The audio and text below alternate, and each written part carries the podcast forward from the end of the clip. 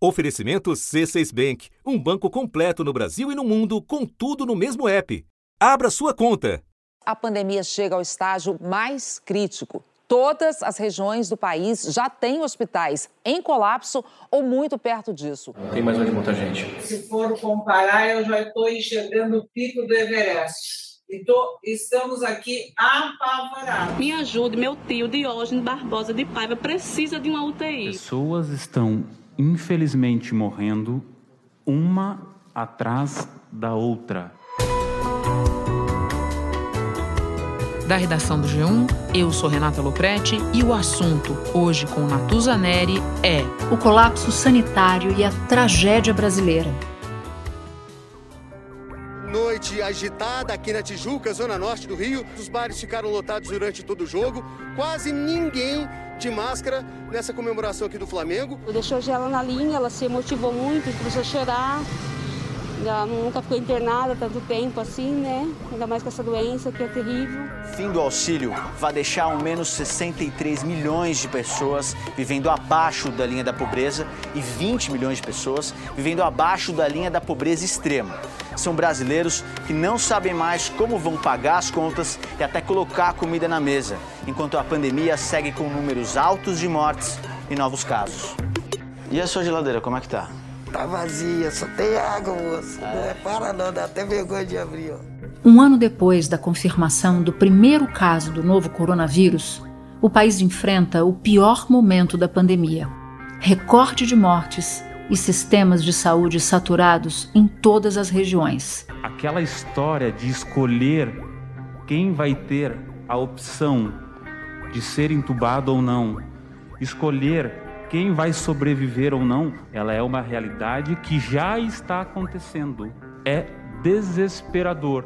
Pressionados, governos estaduais decretam medidas de controle, enquanto em Brasília imperam a letargia e o negacionismo. Cinco capitais estaduais e municípios de regiões metropolitanas suspenderam a vacinação por insuficiência de doses.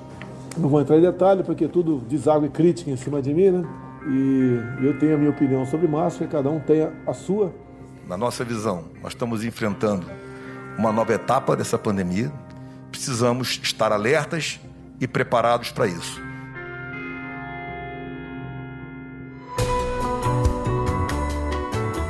Neste episódio, vamos ouvir a história de quem foi vítima da desassistência e refletir sobre como chegamos até aqui e o que fazer para evitar uma catástrofe ainda maior. Para isso, dois convidados: o neurocientista Miguel Nicoleles, professor da Universidade de Duke, nos Estados Unidos, e ex-coordenador do Comitê Científico de Combate ao Coronavírus do Consórcio do Nordeste. Antes, falo com o barbeiro André Luiz da Rosa, 40 anos, que vive em Boqueirão do Leão, uma cidade com menos de 8 mil habitantes no interior do Rio Grande do Sul. O estado tem mais de 89% dos leitos para Covid ocupados. André perdeu o irmão mais velho, Adilmar, de 46 anos, para a Covid-19 e toda a família dele foi infectada pela doença. Segunda-feira, 1 de março. André, em primeiro lugar, eu queria te agradecer por você falar com a gente nesse momento. Eu sei que é um momento muito difícil. E eu queria te pedir para você contar para a gente um pouco como era o seu irmão, como era o Adilmar? Ah, ele era uma pessoa assim muito alegre, apesar de todos os problemas que ele tinha, né? Ele sempre tinha alegria, né? No dia a dia, assim. E como é que a Covid-19 chegou até a sua família, mais especificamente até o seu irmão? A minha mãe testou positivo, né? E daí ela. A gente, a gente mora junto, né? E ela tinha que cuidar dele assim né? Ela que ajudava ele no dia a dia geralmente era ela né? Daí não tinha o que fazer né? Tipo ficar afastado coisa assim né? Ele dependia de uma pessoa né? E aconteceu dele dele pegar também daí né? Nós morávamos em cinco pessoas era a mãe e o meu irmão eu a minha mulher e a minha filha e a gente sempre, sempre morou aqui em Boqueirão, né? Uma, uma época nós morávamos no, num outro, numa outra localidade, né? Daí uh, foi vindo morar no centro de Boqueirão Uh, daí compramos uma chácara, né, no interior daí. Conta um pouco mais como foi a contaminação. Então você contava pra gente que a sua mãe se contaminou, o seu irmão acabou se contaminando e você também. Como é que você enfrentou a doença? Foi exatamente no mesmo período em que seu irmão também pegou a COVID-19? Sim, foi no mesmo dia que eu testei positivo, ele testou também. Daí até eu fiquei no hospital junto com ele, né? Ele testou positivo no, na quinta-feira passada e eu fiquei desde aquele dia, no caso do, da quinta-feira de tarde até a sexta-feira de madrugada, quando ele faleceu, né? Eu fiquei direto junto com ele. Aí. E em quanto tempo o estado de saúde dele se agravou? Como é que foi a evolução do quadro dele? A evolução do quadro dele foi muito rápida. Ele, ele entrou no hospital com a saturação em 77 e daí com oxigênio melhorou, foi a 95, vinha a 90. Daí no outro dia de manhã, na sexta-feira de manhã, começou a piorar. Começou a vir a, a 65, 70, daí a 80. Conforme o oxigênio, tipo, trabalhava nele e, e, a, e a, própria vontade dele de, de, respirar aumentava, né? Só que daí na parte da tarde, da sexta da tarde, começou a piorar muito o quadro dele, né? Daí o, até o médico já tinha pedido vaga de UTI, né, na, depois do meio-dia e conseguimos uma vaga só na, na meia-noite da, da sexta-feira para sábado. A situação do município continua muito crítica. O único hospital da cidade, em apenas um dia, está consumindo todo o oxigênio que antes era utilizado durante um ano. Nesse momento, quatro pacientes estão aguardando para transferência de um leito de UTI em outras cidades do estado. O Rio Grande do Sul entra na bandeira preta, que considera risco altíssimo de contágio pelo coronavírus.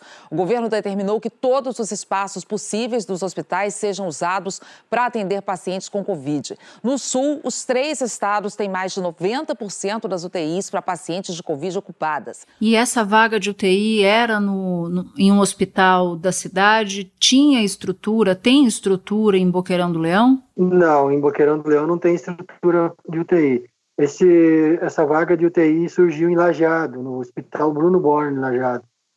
Daí ele ia ser transferido o, SAMU, o SAMU foi acionado para vir buscar ele. Só que meia hora antes do SAMU chegar, ele faleceu.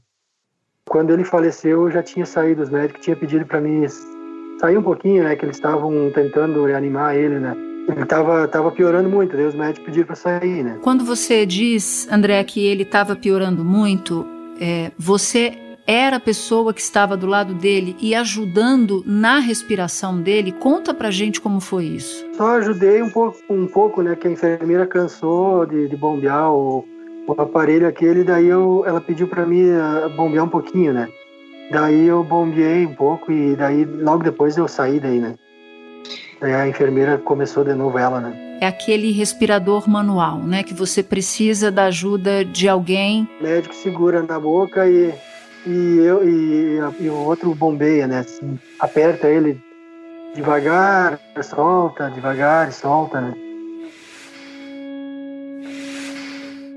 Eu olhava no, no aparelho lá, a saturação baixando cada vez mais e não poder ir esperando, né? A esperança era que, que viesse logo o SAMU, mas é, é meio é longe, demorava uma hora, uma hora e pouco para vir, né? A gente ficava preocupado, né? Mas só que eu, eu já estava meio que esperando, na verdade, que eu, eu, eu, acompanhei a situação dele o dia todo. Cada vez era pior, né? E ele tinha muitos problemas de saúde. Ele era hipertenso, ele ele tinha ele tinha diabetes, ele, ele tinha bastante problemas, né? E como tá a sua mãe, André? Ela era acostumada com ele, tudo, mas ela tá aceitando, né? Ela disse que agora ela tá, ele tá, tá descansando, não tá sofrendo mais. E daí essa doença veio para agravar mesmo, para levar à morte, né? Porque não tem outra explicação, né? Ele já, já tinha os problemas e essa doença, esse vírus foi mortal mesmo.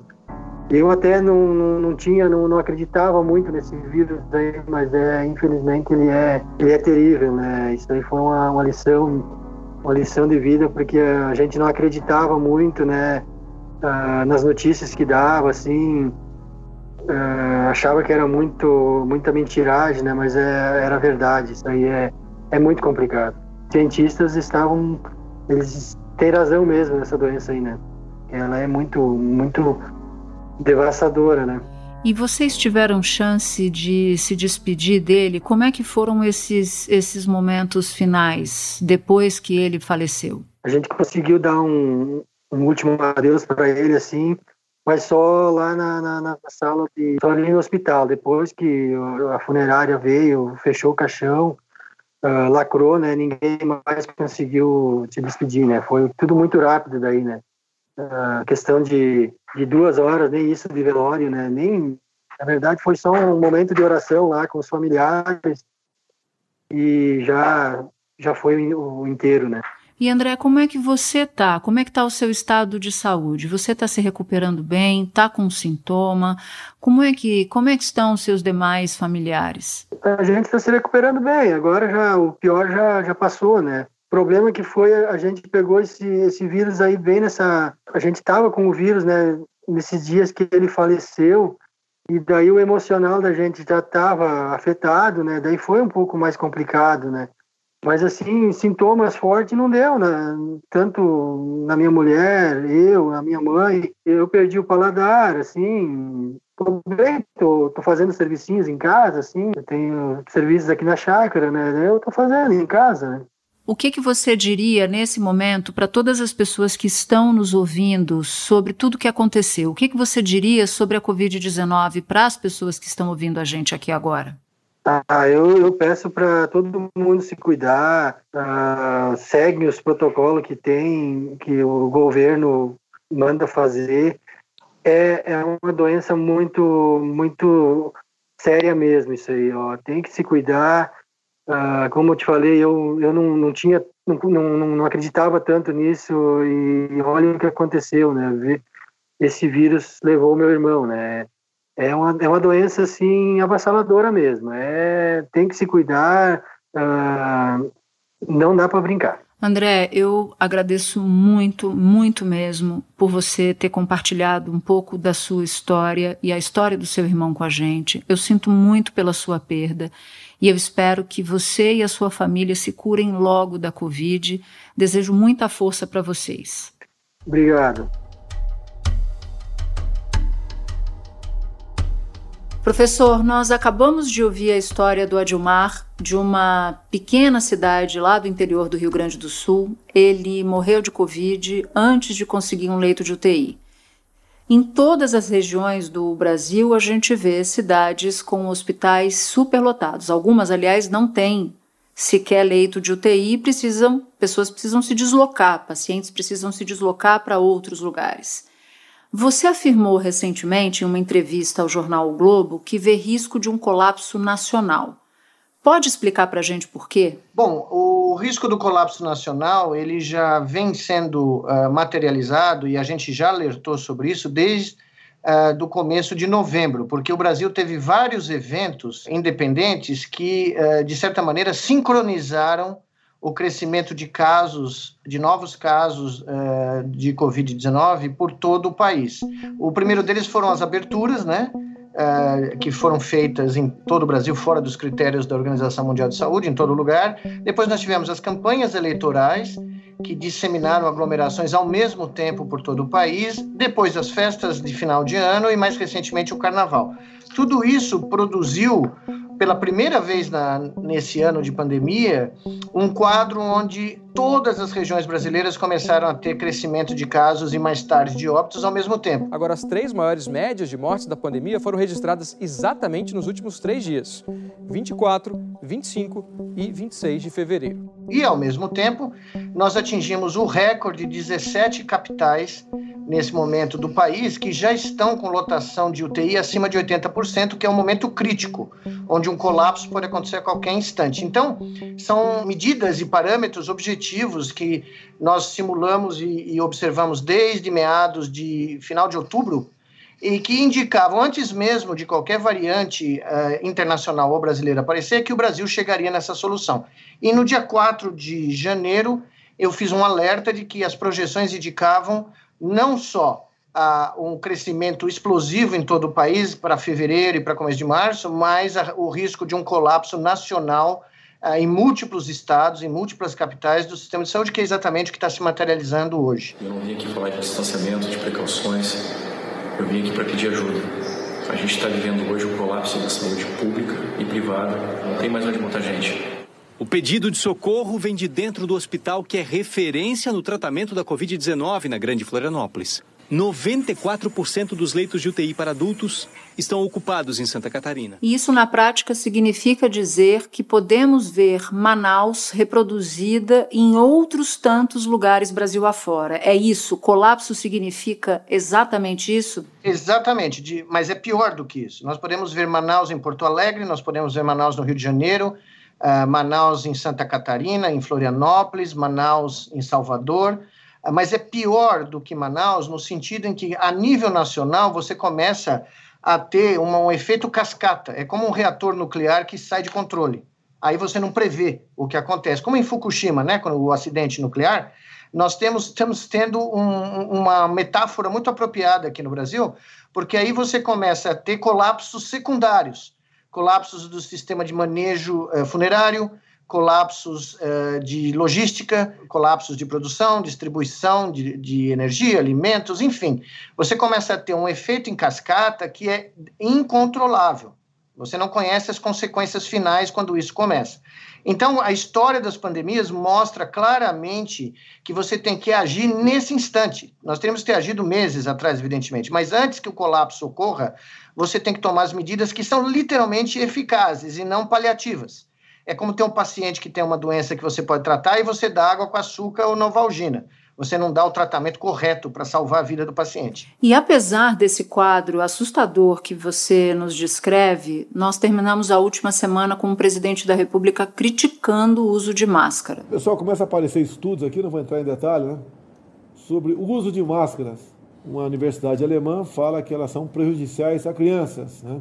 Então começa a aparecer aqui os, os efeitos colaterais das máscaras. Estudos no mundo inteiro atestam que o uso correto de máscaras é outro aliado poderoso no combate à Covid. A proteção é tão eficaz que o CDC decidiu dobrar a aposta. Uma pesquisa mostrou que uma máscara bloqueia 40% das gotículas de saliva que uma pessoa emite. Com duas máscaras, a proteção pula para 80%. E duas pessoas usando duas máscaras formam um escudo capaz de impedir a propagação de 95% das partículas que podem carregar o vírus com o Ministério da Saúde mandando vacinas que eram para o Amazonas para o Amapá. Chegaram ao Amazonas as 76 mil doses de vacina enviadas por engano pelo Ministério da Saúde ao Amapá. O Amazonas tinha recebido apenas 2 mil doses, que era a quantidade prevista para o Amapá. E com centenas de brasileiros saindo às ruas para celebrar o resultado do futebol. Como explicar essa aparente desconexão com a realidade? É, a neurociência explica um pouco isso, né? Essa é a minha área de atuação. Então, eu posso dizer a você que é, no Brasil, em, em, boa parte do mundo ocidental, diferente do mundo oriental, da Ásia, o hedonismo, o consumismo, a, a visão e, e, egotística individual e da sociedade parecem é, ter sincronizado as mentes da, das pessoas e colocado elas num estado cognitivo uh, que uh, favorece a busca do prazer, do hedonismo, em detrimento do instinto de sobrevivência. E é isso que nós estamos vendo em vários países, mas no Brasil ele atingiu níveis inacreditáveis. Tanto é que o Brasil hoje é foco mundial. O diretor executivo da Organização Mundial de Saúde, Mike Ryan, declarou que o Brasil vive uma tragédia na pandemia.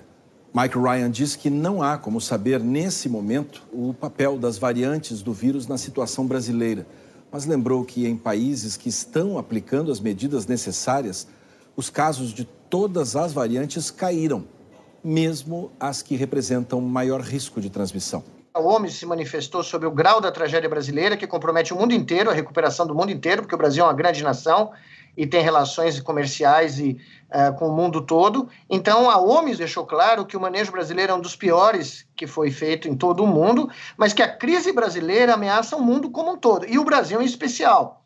Por quê? Porque as pessoas não têm uma mensagem clara, o Brasil não tem um Estado maior de combate à pandemia que deixe claro, com uma medida transparente, uma mensagem transparente, objetiva, baseada na ciência e na medicina de ponta, qual é a gravidade da situação. Ela é muito pior do que da primeira onda, ela tende a se agravar e, como você mesma falou, ela tende a, a se espalhar de uma maneira por todo o Brasil agora em março, uh, quando a gente vai ver. Uh, vocês conhecem aqueles jogos de dominó? Você empurra o primeiro dominó e começam a cair vários dominós? Conheço. O outro, então. Essa é a imagem visual da catástrofe que nós vamos ver. São Paulo está à beira de um colapso, né? Isso, o interior de São Paulo, a capital de São Paulo. Outros estados, Minas Gerais, sul de Minas Gerais, Triângulo Mineiro já colapsou. Nós temos problemas gravíssimos na Bahia, em Fortaleza. Uh, João Pessoa começa a ter um índice de uh, ocupação de UTI altíssimo. Uh, Alagoas, enfim, o Natal já colapsou novamente. E com essas taxas de ocupação de UTI, as equipes médicas estão entrando em colapso, em exaustão completa. Não há condições de nós trabalharmos desta forma. Nós vamos começar a perder pacientes na porta do hospital. Nós estamos com pacientes sendo atendidos em corredores. É como uma guerra, onde o inimigo tomou boa parte do território nacional e o exército do lado de cá já não tem energias nem munição para conseguir combater esse inimigo mortal. Então, ou a gente toma atitudes nesse instante, como por exemplo a criação de uma comissão nacional é, de salvação nacional que possa né, acabar com esses absurdos de se confundir a sigla do Amazonas com o Amapá, que foi isso que aconteceu, né? A uhum. EAP, e mandar 70 mil vacinas para o Amapá quando eram 70 mil vacinas para o Amazonas, né? Esses erros crassos primários inafiançáveis, né? Que têm que ser eliminados. Nós temos que ter uma abordagem completamente diferente nesse momento, e para isso nós precisamos de uma comissão independente do Brasil todo que possa uh, agir como você age numa guerra. Ou seja, uma comissão independente que envolva cientistas, mas também autoridades do legislativo, do judiciário, todo mundo junto, é isso? Exatamente. Os governadores capitaneariam isso, os 27 governadores, uh, com apoio do Supremo Tribunal Federal, do Congresso Nacional, de todos os poderes, de todos os segmentos da sociedade que querem ganhar essa guerra para o Brasil.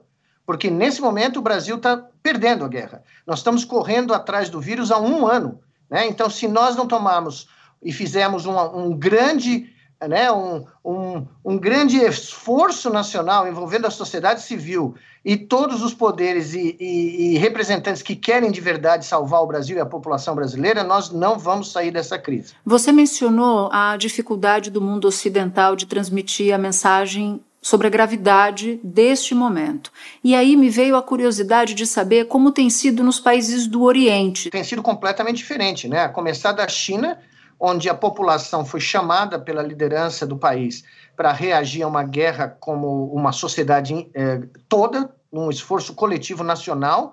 A sociedade chinesa fez isso. O Vietnã, que é um país pobre, um país de 100 milhões de pessoas, tem menos de 50 mortos. Pensa uma coisa dessa, 100 milhões de habitantes, o que aconteceu? As pessoas fizeram lockdown com apoio do governo, o governo deu apoio financeiro, o exército distribuiu alimentos, o exército testou as pessoas em casa, cuidou das pessoas, isolou as pessoas que precisavam de isolamento em aparelhos uh, do, do governo, escolas, prédios do governo, né? criou hotéis para as pessoas que estavam infectadas poderem ser isoladas, e o Vietnã saiu disso por cima da onda. A Nova Zelândia Austrália. O Brasil foi considerado o país com o pior desempenho no combate à pandemia, segundo um levantamento de pesquisadores internacionais. No topo do ranking estão Nova Zelândia, Vietnã, Taiwan e Tailândia. E os últimos colocados são Estados Unidos, Irã, Colômbia, México e Brasil. Os exemplos são múltiplos. Por quê? Porque fizeram as coisas que têm que ser feitas, que são conhecidas uh, desde a Idade Média do que você deve fazer em pandemias dessa, dessa monta. Agora, essa é a primeira vez na história das pandemias que a espécie humana enfrentou onde a ciência pode e fez algo decisivo para tirar o mundo dessa crise. Nós temos inúmeras vacinas disponíveis que deveriam estar sendo aplicadas no Brasil a um ritmo de 1 a 2 milhões de vacinados por dia, no mínimo. Nós podíamos fazer muito mais, 5, 10 milhões de pessoas sendo vacinadas por dia. Então, uma das metas dessa comissão era, em 90 a 120 dias, vacinar 80 a 90% dos brasileiros. É a única forma, porque você tem que vacinar numa velocidade rápida o suficiente para combater a taxa de transmissão do vírus. Para diminuir a taxa, você fecha o país durante 21 dias. Para aumentar a imunidade, você aumenta dramaticamente o número de pessoas vacinadas. Isso é uma abordagem para combater uma guerra. O resto é piquenique de criança. Ou seja, essa é a única saída. Essa é a única saída, testar mais, fazer bloqueios sanitários nas estradas para impedir que as pessoas infectadas vão para outros lugares, fechar o espaço aéreo internacional para o Brasil não receber mais carga viral vindo de países da Europa ou da África do Sul, por exemplo, que tem variantes gravíssimas, fazer um grande projeto nacional de mapeamento temporal geográfico é, sequenciamento das variantes, como elas estão se espalhando pelo país, de onde elas estão vindo. Isso é vital. O Brasil tem o conhecimento técnico, o Brasil tem é, pesquisadores de ponta nessa área de sequenciamento genético, mas ela precisa ser feita coordenada a nível nacional. Nós temos que ter um Estado maior de combate à pandemia a nível nacional. Se o Ministério da Saúde não tem condições ou não quer, não tem desejo político de fazer, ela tem que ser feita independentemente para salvar o país de uma tragédia maior. E professor, por, por último, eu gostaria que o senhor avaliasse a declaração, o posicionamento do Ministério da Saúde de que poderia, numa situação de maior emergência num estado, transferir pacientes desse estado para o outro. Se você tem um colapso nacional simultâneo, nem que seja multirregional, regional, não precisa ser nem nacional, mas multirregional ou nacional, para onde você vai transferir as pessoas? Os hospitais de ponta de São Paulo privados estão lotados. O SUS de São Paulo vai estar lotado a qualquer instante. A situação na rede privada de saúde é muito parecida com o que acontece na rede pública, com a ocupação dos leitos de UTI disparando nos últimos dias. Segundo o Sindicato dos Hospitais Particulares aqui do estado de São Paulo, a maioria deles, 72%, tem uma ocupação das unidades de terapia intensiva entre 80% e 100% a lotação máxima. Nós estamos tendo uh, aulas em alguns lugares do Brasil no meio de uma pandemia fora de controle. Não faz o menor sentido. Então, essa mensagem do Ministério da Saúde não tem nenhuma relevância, nenhuma coerência uh, científica. Se você tem um colapso de 17, 20, 25 capitais que concentram a maior infraestrutura médica do país, para onde você vai transferir as pessoas? Para você ter uma ideia, Campinas está à beira do colapso. Campinas é uma das cidades mais avançadas do ponto de vista de infraestrutura médica do Brasil. Se Campinas e Ribeirão Preto colapsarem, a cidade de São Paulo vai ter que absorver toda a demanda de pacientes uh, do estado de São Paulo. Quem a cidade de São Paulo vai poder receber a mais? Não vai dar conta do interior de São Paulo, tá? Então não tem para onde, não tem para onde correr. Lembra daquelas histórias da infância da gente quando dizia não tem para onde correr? Uhum é exatamente a situação que o Brasil se encontra nesse instante. Professor Nicoleles, eu agradeço muito a entrevista. Foi um prazer enorme recebê-lo aqui no assunto. Eu desejo bom trabalho para você e boa sorte para todos nós. Muito obrigado pelo convite, foi um grande prazer. Este foi o assunto, podcast diário disponível no G1 e também no Globoplay, no Google Podcasts, Apple Podcasts, Spotify, Castbox Deezer e Amazon Music. Nas plataformas digitais de áudio, dá para seguir a gente e assim não perder nenhum episódio. Eu sou Natuza Neri e fico por aqui. Até o próximo assunto.